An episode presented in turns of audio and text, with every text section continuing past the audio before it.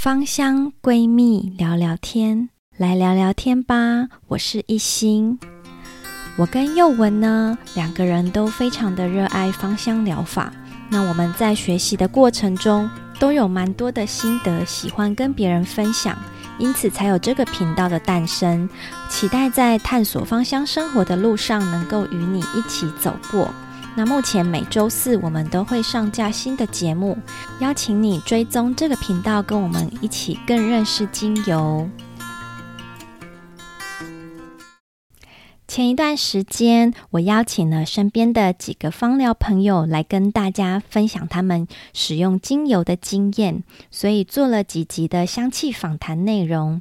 不知道听众朋友们喜欢这类的节目吗？欢迎你们可以多多跟我们互动，留言鼓励我们。今天这一集节目呢，我想要来跟大家聊一聊植物油。我们都知道，植物油其实它在芳香疗法中占有一个非常重要的地位，就是它其实也可以称作为基底油。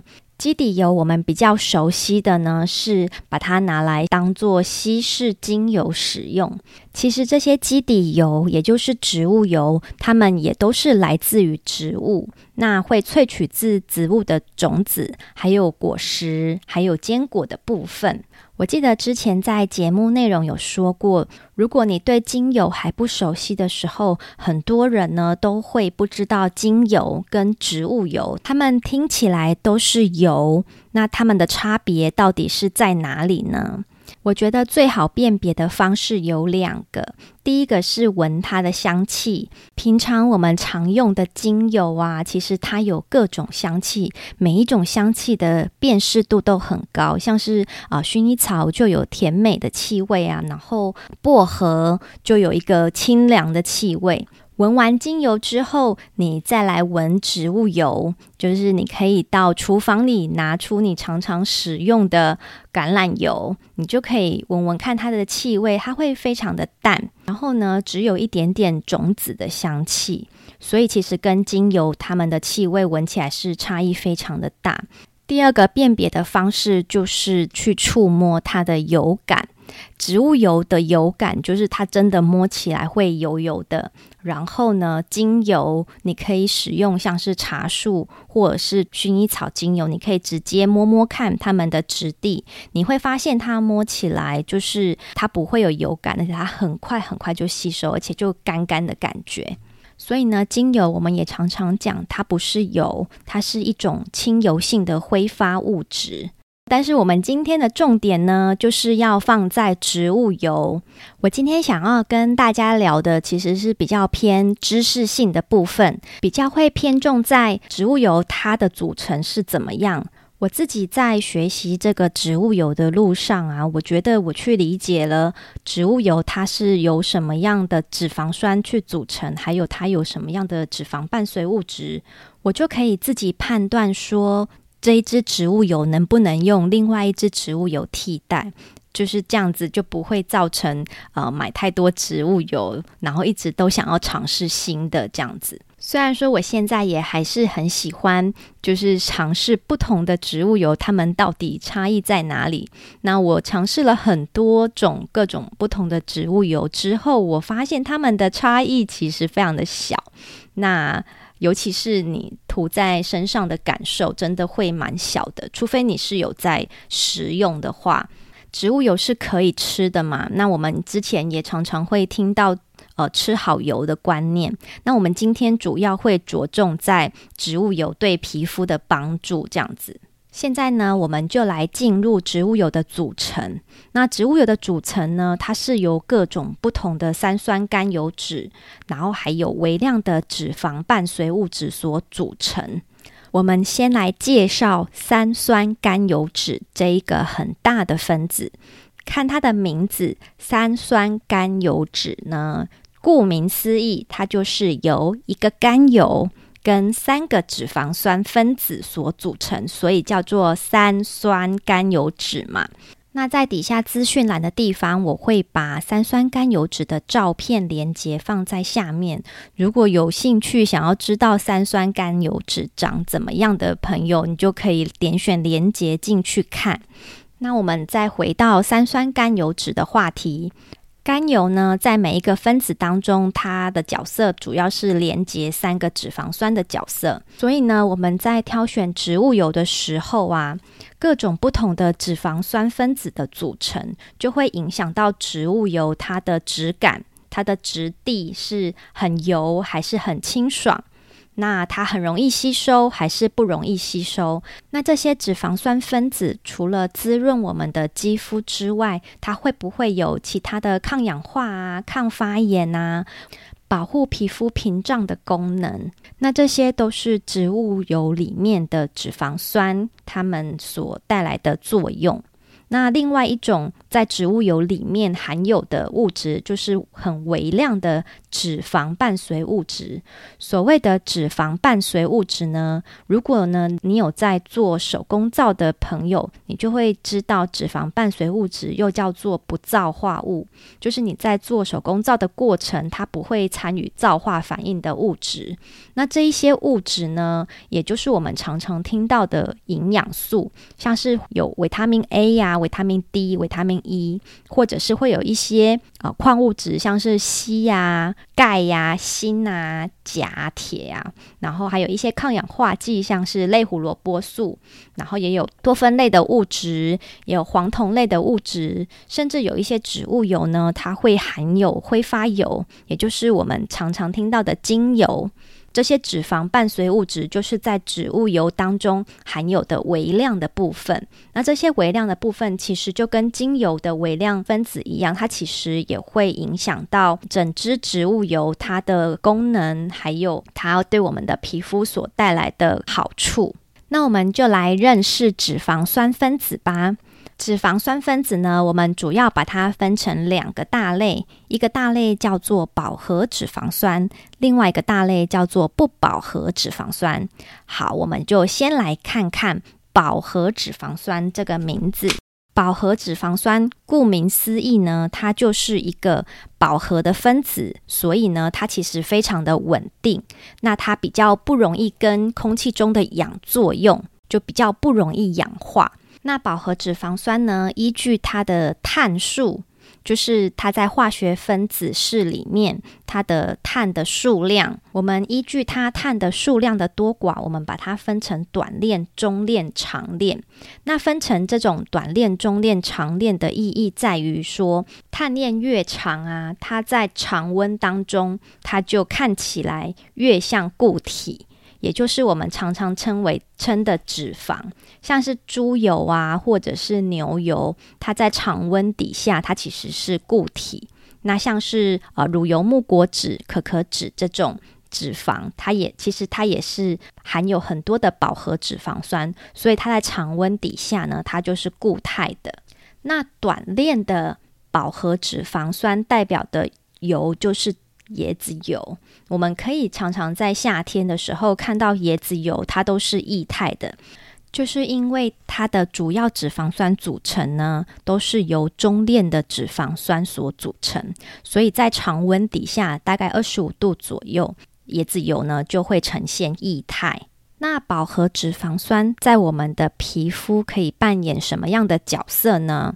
饱和脂肪酸呢、它可以在皮肤扮演一个屏障的角色，它会在皮肤形成一层保护膜，尤其是很寒冷的环境的时候，或者是很干燥的环境的时候，它其实是可以帮助皮肤锁住水分，那它也有滋润皮肤的功效。那我们再另外来看看椰子油好了，因为椰子油比较特别，它是属于中链的脂肪酸。主要是以月桂酸为主，那月桂酸这个脂肪酸分子啊，它其实比呃像是乳油木果脂里面的饱和脂肪酸还要小，所以它其实很容易吸收，那使用起来是非常清爽的。这个月桂酸呢，啊、它对皮肤呢其实是相容性非常的好，然后它也可以促进皮肤的抗菌还有抗病毒的能力。所以呀、在很多地方都会喜欢用椰子油来保养身体。有一段时间，就是我也蛮喜欢使用椰子油的。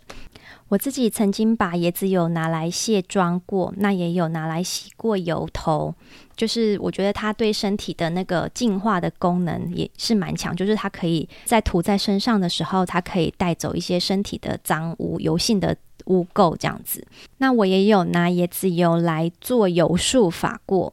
就是关于油术法，就是大家可以在网络上搜寻，就是油术法，我觉得很不错，是用椰子油在漱口的过程，它其实可以把口腔的一些油性的脏东西、污垢带走，就是一般我们用清水漱口的时候没有办法做到的。那我觉得用油漱完口之后，口腔是非常干净的。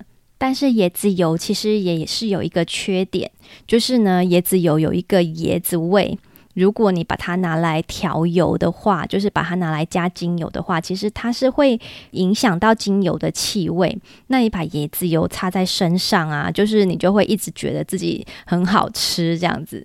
所以呢，我现在就比较少用冷压椰子油来保养身体，或者是拿来调油。那主要呢，我觉得它拿来料理还不错，因为它主要是饱和脂肪嘛。那饱和脂肪其实是它的发烟点会比较高，就是如果你高温热炒的话，其实是比较适合的。那饱和脂肪酸我们就先讲到这边，我们接下来要来介绍不饱和脂肪酸。不饱和脂肪酸跟饱和脂肪酸的差别在哪里呢？除了字义上的饱和跟不饱和之外，我觉得如果你想要呃很清楚的知道的话，可以去看一下不饱和脂肪酸跟饱和脂肪酸的分子结构图。就是它们两个差别主要是在双键，在碳素与碳素之间呢，饱和脂肪酸是没有双键的结构，那不饱和脂肪酸会有一个。或两个或三个以上的双键的结构，然后它就会叫做不饱和脂肪酸，因为它有双键的结构，在这个双键的地方很容易被攻击，就是很容易氧化。所以呢，它的化学结构式里面双键越多，它就会越容易氧化，保存期限呢也会越短。不饱和脂肪酸里面，我们又可以分成。单元不饱和脂肪酸跟多元不饱和脂肪酸，那我们呢就先来认识单元不饱和脂肪酸。单元不饱和脂肪酸呢，顾名思义，它就是只有一个双键。那在这一个化学结构图里面，它只有一个双键的话，我们就是称它为单元不饱和脂肪酸。那它也有另外的名字，就是我们常听到的 Omega 多少这样子。那单元不饱和脂肪酸里面有我们常听到的 Omega 九，比较少听到的 Omega 七，它其实也是单元不饱和脂肪酸的一种。那单元不饱和脂肪酸呢，因为它只有一个双键，它相对于多元不饱和脂肪酸很多双键来讲，它其实比它们还要不容易氧化一点，相对稳定一点，就是。保存期限可以比多元不饱和脂肪酸久一点点。那我们先从 Omega 九来讲好了。Omega 九代表的脂肪酸分子呢，叫做油酸。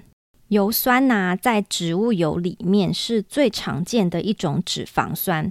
每一种植物油里面呢、多多少少都含有油酸。那在几种植物油里面，油酸的含量就是非常的高，常见的就是橄榄油啊、洛梨油啊、甜杏仁油跟山茶花油，还有榛果油里面这几种油里面油酸的含量都非常的高。那油酸这一种脂肪酸分子呢，它其实非常的亲肤。它跟我们皮脂腺分泌的油脂其实都一样，是单元不饱和脂肪酸，所以呢，它涂在我们的皮肤是非常容易吸收的。那它可以维持皮肤的柔软，它可以让皮肤有弹性。所以呢，如果你在调配一款按摩油，那你加入了这种油酸含量比较高的植物油的时候，因为它跟皮脂非常的接近嘛，那它可以很好的把精油呢带进去我们的皮肤当中。除了油酸之外的单元不饱和脂肪酸，我想要跟大家来介绍我最近较认识的另外一款单元不饱和脂肪酸，叫做棕榈油酸。棕榈油酸呢，虽然它是单元不饱和脂肪酸的一种，但是它是归类在 Omega 七的家族里面。为什么我想要特别提出这个棕榈油酸呢？因为我们的皮脂腺会分泌跟棕榈油酸非常类似的结构。那这一种油脂呢，分布在我们皮肤上面占了百分之二十。所以呀，随着我们年纪的增长，我们的皮脂腺会分泌越来越少嘛。所以啊，如果跟我一样是熟龄肌的朋友，或者是你皮肤本身油脂分泌很少的话，就是可以建议你补充多一点这种棕榈油酸的植物油。那哪些植物油的棕榈油酸含量最高呢？第一种是澳洲胡桃油，那它又叫做昆士兰坚果油。第二种是沙棘油，第三种是智利榛果油。这三种植物油里面，它们的棕榈油酸含量是最高的。所以呢，可以考虑把这几种植物油加在你的保养油配方中。接下来呢，我们要来介绍另外一种不饱和脂肪酸，叫做多元不饱和脂肪酸。多元不饱和脂肪酸，它的脂肪酸分子呢，就是有两个或者是两个以上的双键结构。那不知道听众朋友还记得吗？我刚刚呢有提到说，有双键的结构啊，就是会比较容易氧化。那单元不饱和脂肪酸是只有一个双键嘛？那多元不饱和脂肪酸里面呢，会有两个双键，或者是三个双键，或者是三个以上的双键。那这么多的双键呢，就是代表着这种植物油呢，非常的容易氧化。这一类型的植物油最好呢，就是不要囤货，最好都是小量小量的买。那如果你没有要吃的话，我会建议呀，就是你买回来之后，你可以跟荷荷巴油对半稀释。这一个做法呢，是可以延缓它氧化的时间，就是可以保存的长一点点。那另外的话，如果你不想要对半稀释的话，那我会建议你可以加一点维他命 E。外面有一些维他命 E 的胶囊，那如果它是很纯的维他命 E 的话，你就可以就是刺破一颗胶囊，然后加维他命 E 进去，就也可以延缓这一种油的氧化。主要还是希望就是这种植物油能够越新鲜用越好，它的效果也会越好。这样子，多元不饱和脂肪酸呐、其实它对我们的身体是非常重要的一个脂肪酸。我们常常会听到 Omega 三六九，那多元不饱和脂肪酸所代表的大类主要是 Omega 三跟 Omega 六。Omega 三跟 Omega 六呢，又称作必需脂肪酸，就是我们身体必须要有的脂肪酸。但是呢，这两种脂肪酸我们身体里面是不太会自己制造的，所以会建议一定要从饮食里面补充。我们今天要提到的是，我们的皮肤涂抹的部分也会需要这两种脂肪酸。Omega 六脂肪酸家族里面呢，主要有亚麻油酸跟伽马次亚麻油酸这两种脂肪酸。那我们先来看看亚麻油酸。亚麻油酸存在于比较多的植物油里面。那亚麻油酸它其实对我们的皮肤健康是非常有帮助的。它除了呢可以增加我们皮肤的屏障功能，那它也可以维持我们的皮肤在一个很健康的状态。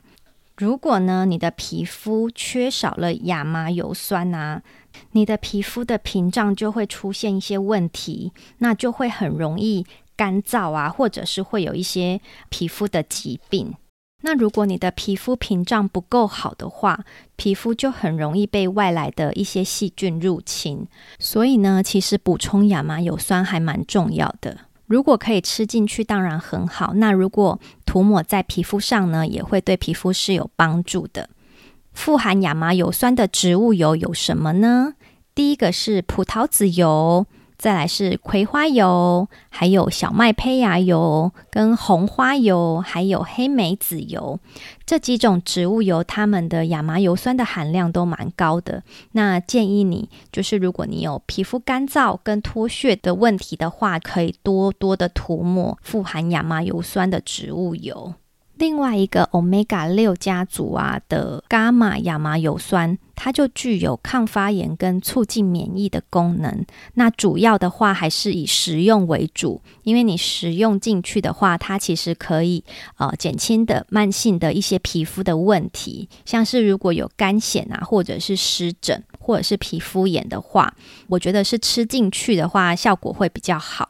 那涂抹在皮肤上，其实也是会有抗老化跟增加它的屏障的功能。那这种代表的植物油有琉璃苣油、跟月见草油，还有黑醋栗子油。如果呢，你有闻过月见草油跟琉璃聚油的话，就是你就会发现它们要涂抹在皮肤上是有点困难的，因为我觉得它的气味有一点重，我自己是不太喜欢呢、但是现在琉璃聚油跟月见草油，它们对呃女生的经期也是非常的有帮助嘛。那现在也有出胶囊状的产品，那我觉得用吃的效果会比较好。跟大家分享一个我的例子，就是呢，我在刚开始接触芳香疗法的时候，我就非常喜欢这种植物的产品做成的保养品啊，或者是单纯的植物油跟单纯的使用纯露这样子。我在一开始的时候，我就很向往我的保养品里面，就是全部都换成纯芳疗产品，比如说我就是全部只用纯露加植物油。那植物油也可以再调一点精油这样子，那我就发现啊，就是当我的皮肤只擦植物油的时候，有时候会觉得太油，可是我皮肤其实有一点干。然后，可是我觉得擦上去的油有时候又没有办法补充到油脂，就是都没有办法吸收。那一直到最近啊，我就是买了一本植物油的书，也是最近的新书，叫做《最新植物油效用指南》这一本书。这本书里面，我觉得它解决了我这一个困惑，就是我之前就也很喜欢调不同的植物油，把它调在一起，就是调配这样子。可是其实我心中没有一个特别的公式，或者是。是知道要怎么样去选择。这一本书里面，他就讲到说，当你的皮肤就是缺乏亚麻油酸的时候，其实你的皮肤会变不好，就是可能摸起来干干的。但这个时候，如果你再补充油酸，就是像我刚刚提到的，我们自己的皮脂腺就会制造。棕榈油酸就是这种单元不饱和脂肪酸了，所以呢，如果你再去补充单元不饱和脂肪酸的话，其实对你的皮肤是没有帮助的。所以，其实在这个时候，你应该要补充的就是亚麻油酸，因为它可以帮助你的皮肤增加它屏障的功能。那他在这本书里面也写说，在你的皮肤修复好之前呢、都尽量的少用油酸。当我看到这一点的时候，我真的觉得它解决了我在调配皮肤保养油的一个困扰。因为我之前其实我觉得我擦纯脸部的油啊，我就会有点容易长痘痘。但是呢，我现在我就把我皮肤的保养油呢，就是主要都换成这种亚麻油酸的油。那缺点就是它就很容易氧化，所以我就会加一点点的维他命 E。那我觉得我这样子擦了这种含有亚麻油酸的植物油之后，我觉得我的皮肤其实是啊、变得蛮稳定的。那如果你也有这样的困扰，就是也很推荐你可以这样子试试看。最后一个要介绍的多元不饱和脂肪酸的家族就是 Omega 三家族。那 Omega 三家族底下的脂肪酸分子呢，有阿法亚麻油酸，还有 EPA 跟 DHA。那后面这两种 EPA 跟 DHA 呀、啊，主要存在于鱼油里面，所以呢，如果你常常多吃鱼的话，你就可以获得 EPA 跟 DHA 这种脂肪酸。那 Omega 三家族的脂肪酸呢，它们都具有抗发炎的效果。之前我们也常常听到说，Omega 三六九其实吃要吃得均衡，因为我们平常饮食主要就是会摄取到 Omega 六的脂肪酸会摄取到比较多，那 Omega 三就会摄取到比较少。所以如果你有意识说你觉得你的身体容易发炎啊，那你就是可以增加 Omega 三的呃摄取量。那我们今天当然主要就是讲到 Omega 三。主要是讲阿法亚麻油酸在植物油当中，它对我们皮肤的保养的效果。阿法亚麻油酸呢，它吃进去跟擦在皮肤上一样，它一样可以抑制发炎。那它可以缓解一些皮肤的发痒、发红，还有过敏的问题。而且呢，它涂抹在皮肤上吸收的速度非常的快。那常见的植物油里面有玫瑰果油、奇亚籽油，还有亚麻仁油跟紫苏籽油。那我之前就是，如果希望自己身体的发炎反应比较减少的话，我就会去补充 Omega 三家族的植物油。主要呢，就是我是去买亚麻仁油或者是紫苏籽油。那我会直接的喝，但是直接喝就是有一个油味。那你也可以把它凉拌在优格里面啊，或者是加在呃食物里面这样子。在植物油里面的脂肪酸家族啊，我们就先介绍到这边。那最后我想要再介绍一个叫做反式脂肪的这种脂肪酸。我们常常都会在电视上啊，或者是网络上看到说反式脂肪不好。那反式脂肪到底哪里不好呢？如果反式脂肪不好的话，为什么我们常常要把油加工成反式脂肪呢？其实，人工反式脂肪的诞生，就是因为不饱和脂肪酸它非常容易氧化的关系。其实，我们人类很聪明，我们发现啊，只要在这个双键的地方，把这个碳分子转个弯，让它呢，本来从么字形变成一直线，那这样子，这一个脂肪酸结构呢，就不会有容易氧化的问题。这样子它就可以保存的比较久。那在我们的食品工业里面，因为很多产品都必须为了要销售，其实是要放久一点嘛，不能太快就坏掉，所以才会有这样一个加工的技术出现。当然，这种加工后的植物油啊，其实后来研究也发现，它对于我们的身体其实是没有很好的，呃，甚至呢比较容易会造成我们心血管的疾病。所以现在也蛮多人在推崇说，尽量不要使用反式的脂肪，就是这种加工后的植物油。那另外呢，刚刚我也提到说，就是 Omega 六跟 Omega 三的植物油非常的容易氧化嘛。那如果你买回来的植物油呢，不小心氧化了怎么办呢？要怎么样知道你的植物油有没有氧化？比较简单的方法呢，是你把盖子打开，那你先闻闻瓶口。通常呢，瓶口是最会先氧化的地方。你闻起来有一个油耗味，就是跟原本植物油的气味是不一样的。我觉得这个一闻就知道了。闻起来有油耗味，那你另外一个做法呢，就是你要把油倒出来，那在手上闻闻看，因为倒出来的油不一定会有油耗味，那就代表它只是瓶口氧化，那里面的油可能还没氧化，那就变成你可能要把瓶口用酒精擦一擦。那如果说你倒出来的油它已经有油耗味，这个时候呢，就不建议再使用了。就是这样子的植物油呢，它其实氧化之后啊，这种氧化之后的植物油，它其实已经有一些过氧化物，那它也会再继续分解成就是刺激皮肤的混合物这样子。那这样子的植物油，其实对我们的身体，它其实已经没有保养的作用，那甚至有可能会刺激皮肤。只要有酸败的植植物油，有油耗味的植物油，就不建议再用在身上，通常就是只能倒掉了。今天呢，介绍了这么多关于植物油里面的成分，主要是脂肪酸的介绍，不知道你吸收了多少呢？我觉得，当你购买一支植物油的时候，如果你可以去了解它的脂肪酸组成，然后呢，再去了解它的脂肪伴随物质，就是它里面所含的一些营养素。那你知道了以后，其实你如果你手上刚好有很类似的植物油的话，或许你就不用再购买新的植物油，因为呢，它比较容易有保存期限的问题，所以也不建议你手上囤货太多。这些植物油能够擦在我们身上的量是有限的，你的身体能够吸收的量也是有限的。所以呢，我以过来人的身份建议大家，就是不需要囤很多的植物油。那今天介绍完植物油的各种脂肪酸组成之后呢，后面还会再开一集介绍说，呃，我平常都怎么样搭配这些植物油去调配身体的按摩油，还有调配脸部的保养油。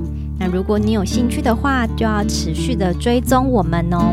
那如果说你很喜欢我们今天的节目，如果也有帮助到你的话，那也邀请你可以赞助支持我们的节目，让我们可以有更高品质的输出。谢谢你今天的收听。如果你有任何的问题，欢迎到我们的社群平台留言跟我们说。今天的内容就到这边，我们下一集再见喽，拜拜。